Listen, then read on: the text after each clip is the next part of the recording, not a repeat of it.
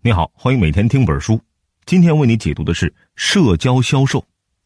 这本书的中文版，大约是十八万字。我呢会用大约二十六分钟的时间为你讲述书中的精髓，就是如何利用社交的力量升级销售模式。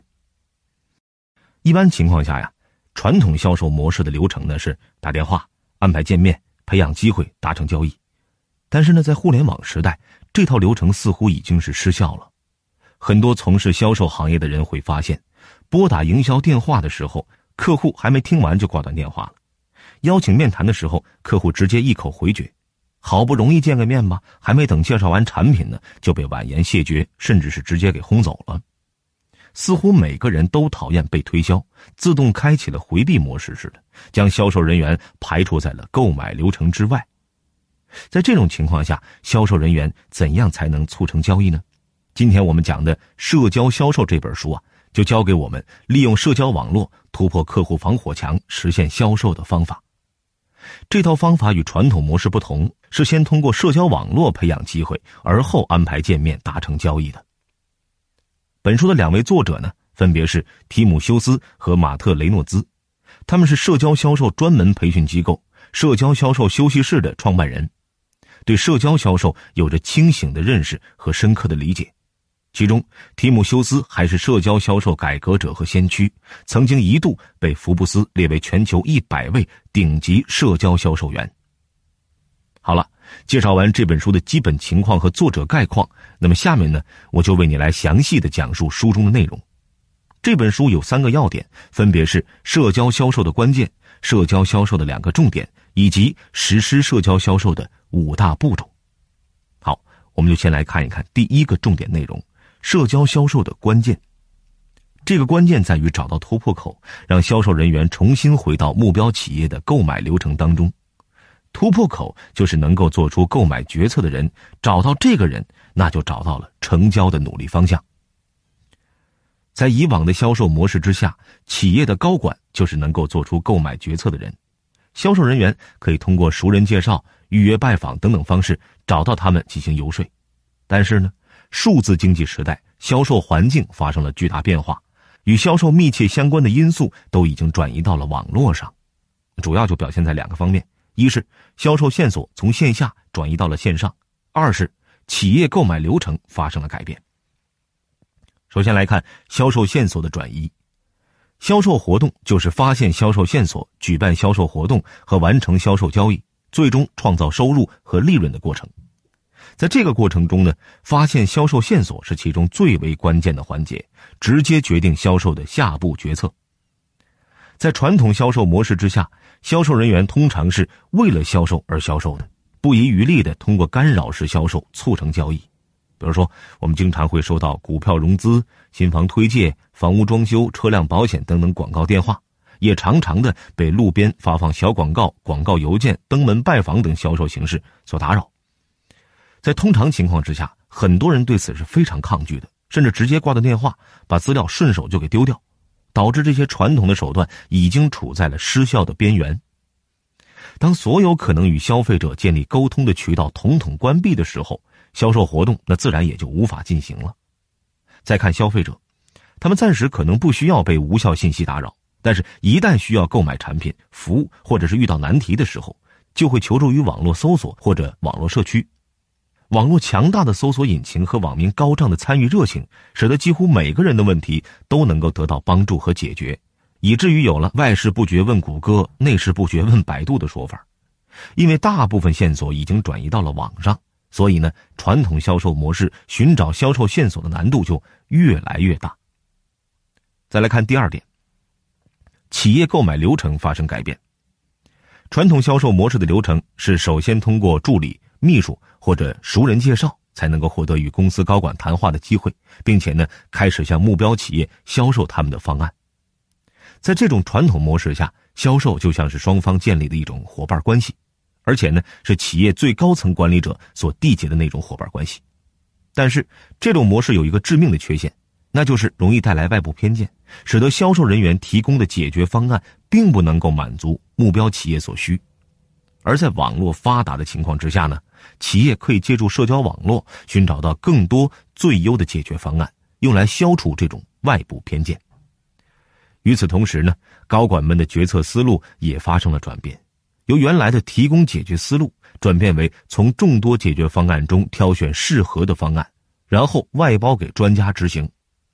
这种决策方式在有效避免外部偏见的同时，也将销售人员排除在了购买流程之外。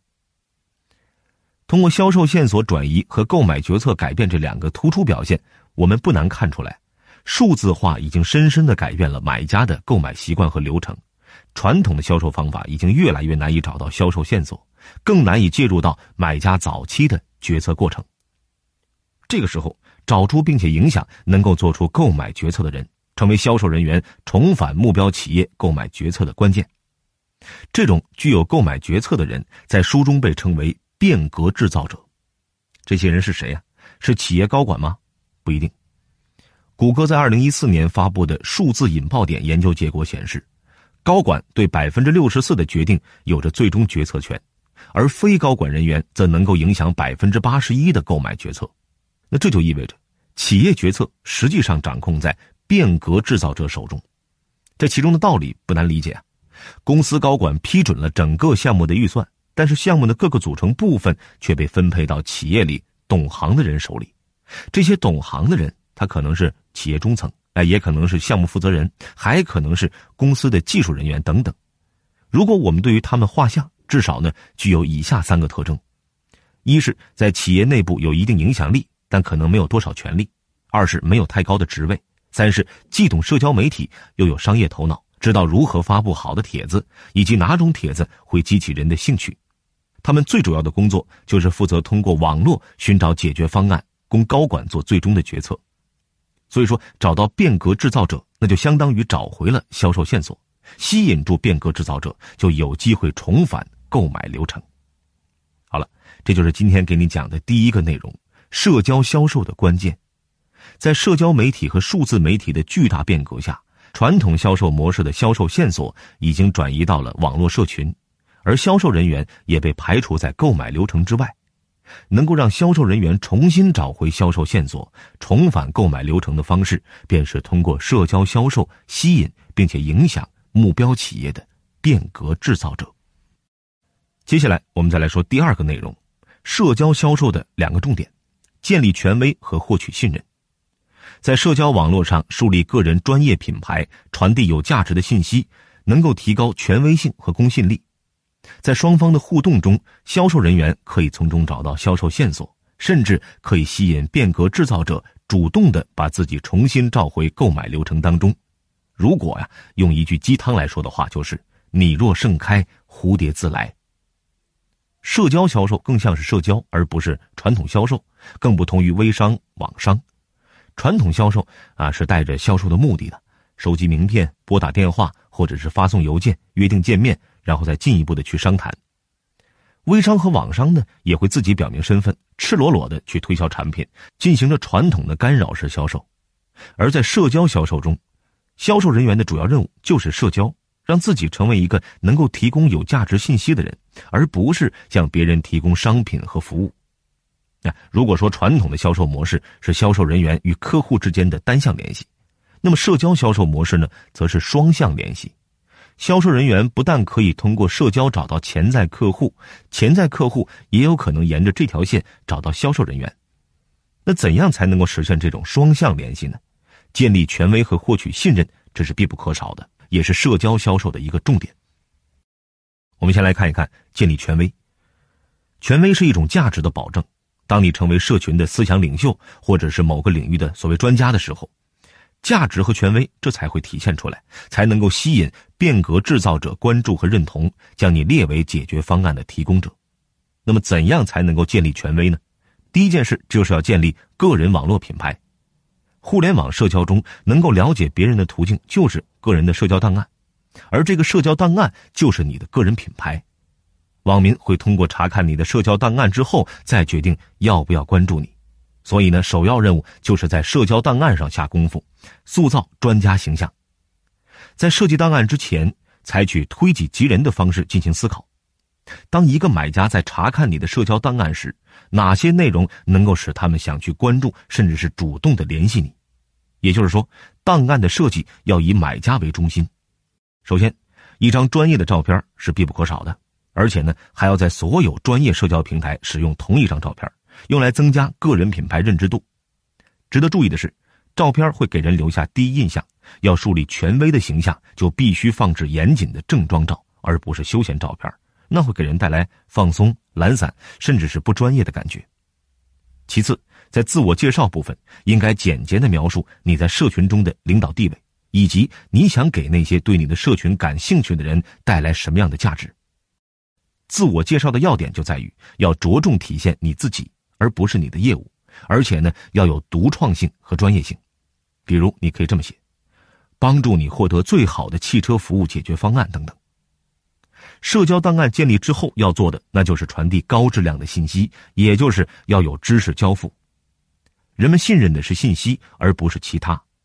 线上销售的规则是，不要一开始就推销产品或者服务，而是要发布一些能够启发人们思考、传授知识的内容。首先是要在标题上动动脑筋，用一个吸引人的文字做标题，引诱读者上钩去花时间读下面的文章。当然，不能做标题党，还要有趣或者是专业的内容去作为支撑。最好要有独创性和个人见解，甚至可以写成相关知识普及。要知道。传递信息的个性化程度越高，我们被拒绝的概率就越低，被纳入候选名单当中的可能性就会更大。如果你的读者觉得这些文章很无聊，他们就不会再关注你了。事实上，还会避开你，就像朋友圈里面屏蔽的广告文一样，几乎没有人会看，甚至还有更多的人直接屏蔽，免受打扰。最好的内容当然是以买家为中心的内容，通过有趣、能够传授知识且乐于助人的信息，吸引潜在客户采取行动去联系你。比如说，假设你是一个文件柜销售员，你可以在社交平台上发布这样一篇文章，标题可以是“买文件柜之前你必须考虑的十件事”。内容里可以向读者普及相关的知识，让他们了解到各种尺寸的差别和文件柜的专业知识。如果读者按照你的讲解，在你这里买了文件柜，他们就会觉得自己做出了正确的购买决定，还有机会向别人推荐，并且为你代言，卖出更多的文件柜。作者的一位新关注者曾经联系他说：“我之所以关注你，是因为你发布的内容很有趣。虽然我不是每篇文章都会读，但是你的消息推送能让我长知识。所以说，作为一名销售人员，必须投入时间在细分市场中找到好的内容，吸收它。”然后在社交平台上分享，才能够赢得更多的潜在客户的关注。除了建立个人品牌和传递价值之外，分享想法，哎，也是能够提升权威的重要方法。对于所有社交网站来说，社交不仅仅是让你在平台上更新状态，而是让你去接触、去评论。评论本身就是有价值的，而且由于评论是直接由作者本人所做出的，那么读者呢就会把评论的价值归功于作者。使得作者非常容易的就建立起思想领导的地位，所以说，在评论的时候要尽可能的输出自己的独立见解，把自己打造成为一个新思想的创造者。不但被评论的人会感受到你的专业程度，其他查看到评论的人也会对你产生兴趣，甚至会被转载，从而形成正向传播。比如知乎，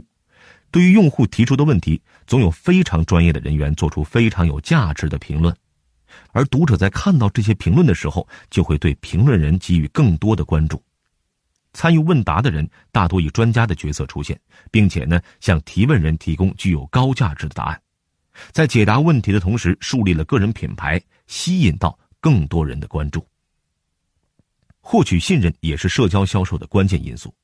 无论是在网络还是现实生活，我们都不能突然的出现在众人的面前，大喊一声：“哎，我这里有铁皮柜，大家快来买啊！”这样做的结果肯定是什么也卖不出去，还会让人感到很尴尬。销售之前赢得潜在客户的信任，这是亘古不变的真理。那么，怎样才能够在网络上获得信任呢？书里介绍方法有很多，我们来说两个基本的方法：积极聆听和私人定制。积极聆听是指要听到甚至是记下对方所说的内容，可以通过关注潜在客户的社交账号，或者是在社交平台中观察、聆听他们所讲的每句话，了解他们所在公司关心的问题以及他们个人的情况，从中找到合适的切入点，以便更深一步的去沟通。当然，这种聆听也不是盲目的，而是要找到正确的波段信号，有选择的去聆听。这些信号包括关系类、风险类、社群类以及销售类。这几种信号的共同点就在于能够迅速的拉近彼此之间的距离，快速的获取信任，可以方便销售人员切入。你比如说，潜在客户喜欢发一些猫的图片，那我们就明白啊，猫对他来说很重要。然后呢，就可以以猫作为共同话题切入，进行互动联系了。那除了积极聆听，私人定制也是一个非常不错的办法。私人定制啊，是一种高度个人化的营销策略。通过有针对性的沟通，让潜在客户产生一对一销售的感觉，从而呢，能够将你与其他的竞争者明显的区分开来。传统模式下的电话营销和邮件营销，哎，这就是私人定制的反面例子。这些做法依赖于大范围撒网，企图通过广众博收的方式来去碰上潜在客户，因此呢，拒绝率就相当的高。如果你发送的是未经请求的电子邮件，那么你的电子邮件被查看的概率就是百分之四左右吧，相当于百分之九十六的拒绝率。但是呢，一对一的私人定制则能够有效的降低拒绝率。比如说，本书作者的朋友哎就曾经使用过一款文字贴纸应用，根据客户不同特点和聆听得到的线索，编制出有针对性的内容发出请求，结果呢，拒绝率降到了百分之十。好了，这就是今天给你讲的第二个内容。社交销售的两个重点：建立权威和获取信任。建立权威和获取信任，能够打通销售人员与变革制造者之间的通道，找到返回购买流程的方向。可以通过建立品牌、传递高质量信息的方式建立权威，通过积极聆听和私人定制去赢得信任。刚刚呢，我们讲述了社交销售的关键和社交销售的两个重点。下面呢，来为你说一说最后一个重点，就是企业实施社交销售的五大步骤。相比于传统的销售模式啊，社交销售具有着高转化率和低成本的特点。因为社交销售建立在信任的基础上，所以呢，相比完全陌生的传统销售而言，客户就更容易去选择社交销售。此外呢，由于社交销售是通过网络开展的。一条高质量的内容，甚至能够得到几十万，甚至是上千万的浏览量和传播量，这对于传统销售来说，简直就是不可思议的。现在呢，更多的企业开始意识到实施社交销售的重要性。马士基航运公司在网络上开通脸书、领英、推特等社交账号，凭借多个平台上超过两百万的用户，马士基航运的社交媒体与客户。同行、媒体、员工和粉丝进行了深度交流沟通，获得了大量的销售线索，始终保持了全球集装箱大宗航运公司巨头的地位。小米手机出品的红米手机利用 QQ 空间开展社交销售，找准了潜在客户，于是呢，五百万台红米手机在开卖两分钟内就被一抢而空。既然社交销售具有着如此巨大的威力，那怎样才能够有效的开展社交销售呢？本书总结出五大实施步骤：开店营业、学会聆听、打造影响力以及优化操作和全员参与。首先来看第一步：开店营业，给每个销售人员开设一家专卖店，并且保持他们每周至少花六个小时左右的时间在网络上。每个专卖店都要按照打造个人品牌的原则设置社交档案。社交档案的设计原则是必须真实，而且具有个人特色。内容呢还要容易被人发现，并且建立联系，同时也要与整个公司的营销战略保持一致。我们知道，变革制造者寻找的是既有技术又有能力的人来解决问题，所以呢，在品牌的设计上要突出这一点。比如张三，主机呼叫服务领域专家，著名领先供应商某某公司员工，这样的品牌能够引起变革制造者的注意。首先，张三这个名字是一个私人信息，而不是某某公司的推销主题。其次，“专家”这个词非常具有吸引力，正好满足变革制造者想要寻求问题解决方案的需求。最后，在选择供应商时，某某公司员工也可以为变革制造者留下深刻的印象。第二步，学会聆听。开店营业后，每个销售人员都要发布其他人的内容链接，或者发布自己的原创内容，或者是与他人交谈建立联系，始终保持着营业的状态。这个时候呢？销售人员就要开始聆听社交网络上的动态，并且做出反应，而不是像播送节目一样向市场传递信息之后就等着反馈，接着再聆听并做出回应。那我们重点说一下对积极聆听得来的消息可以采取的两种回应技巧，一种是跟随足迹，比如销售人员发现有人在社交平台留言发表对文件柜的看法，那么呢，我们就可以这样写：啊，我注意到你说过铁皮柜，你考虑过买铁皮柜需要注意的问题吗？这样说，联系人就会感兴趣，从而让谈话继续下去。另外一种就是增加互动，根据聆听到的信号找到对方的兴趣点进行互动。这其实啊，也是传统销售中广泛采用的方法。当我们在与客户见面的时候，我们会发现客户家里的墙上挂着各种照片，从这些照片可以推断出他们的喜好。在正式交谈前，引导人们谈论他们的爱好，跟他们进行双向对话，从而与他们建立良好的关系。社交销售它也是如此，除了从线下转移到了线上，以往的思维方式实际上啊是可以借鉴的。第三步就是打造影响力。对于社交销售来说，这个步骤就是要让销售人员成为变革制造者最值得信赖的人。影响力来源于社交销售中的权威性和可信赖度。对于如何树立权威和建立信任，我们在前面已经讲过了。主要的方法那就是传播有价值的内容，无论是采取文字、图片还是视频的方式。只要是内容创作的想法新颖、富有创意，就能够激起读者的好奇心，让他们能够想更多的去了解你。在社交平台上，变革制造者将信息作为衡量一个人信任值的指标。如果能够提供信任值高的信息，那销售人员就能够与他们在社交网络上遇到的人进行有意义的交谈，从而成功的被变革制造者发现。那么，怎样才能够将这种权威影响力和销售内容紧密的去结合呢？书中啊就提供了四一一法则。这个四一一法则中，四是指发布四篇和行业相关的知识性文章，类似于前面所说的买文件柜之前你必须考虑的十件事儿。第一个一是指发布一条企业相关的文章，比如二十条你可能不知道的某某铁皮柜公司趣闻等等。第二个一是指发布一条好玩的，或者是关于你个人的信息，可以是宠物的照片，也可以是游玩的照片，目的是给你的文章加入个人品牌的元素。总的来说，就是既有知识交付价值的文章，又有公司产品的推荐，还有个人品牌塑造的内容。这种四一一法则应用最为广泛的，应当就是微信公众号了。很多知名账号每天推送的订阅信息，都采用这种混搭模式。打造专家形象的同时，宣传公司和个人品牌，从而吸收了大量的粉丝，拥有极强的影响力。接着我们说第四步，优化操作。手动发布知识文章和推广新闻，不但费时费力，效率不高，还会占用与潜在客户交流的时间。自动化和日程安排软件呢，能够根据潜在客户的实际情况以及我们要发布的内容，采取一些自动化操作的方式，对网络发帖行为进行优化。一方面解决发帖不及时的问题，另外一方面还可以让我们从发帖中解脱出来，有时间思考问题、拜访客户。比如说，我们发现关注者中有很多人是外国人，而我们想发布一些内容让他们看到，这个时候呢，就可以使用一些编辑软件，提前编辑排版，定时发送，来解决时差问题。再比如，当你在外开会或者是参加活动、拜访客户时，没有时间编发帖子。这个时候也可以依靠自动发帖工具实现定时发送。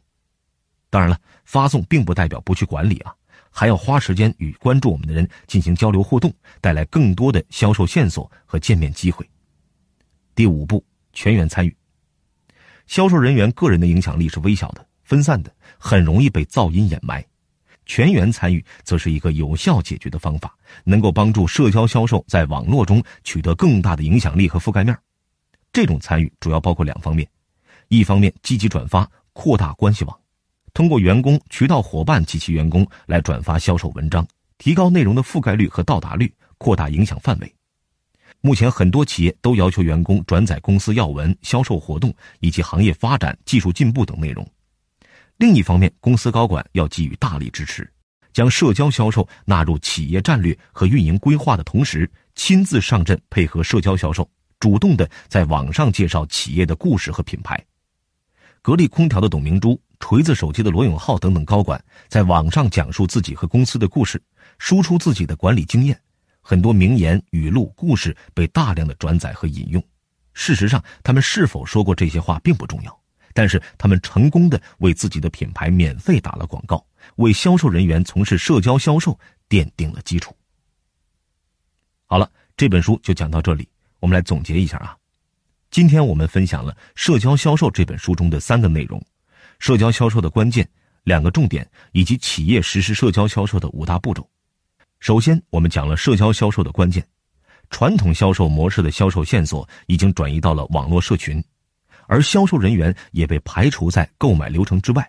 能够让销售人员重新找回销售线索，回到购买流程的方式，便是通过社交销售吸引并且去影响目标企业的变革制造者。其次，我们讲了社交销售的两个重点：建立权威和获取信任，能够打通销售人员与变革制造者之间的通道；而我们可以通过建立品牌、传递高质量信息的方式建立权威，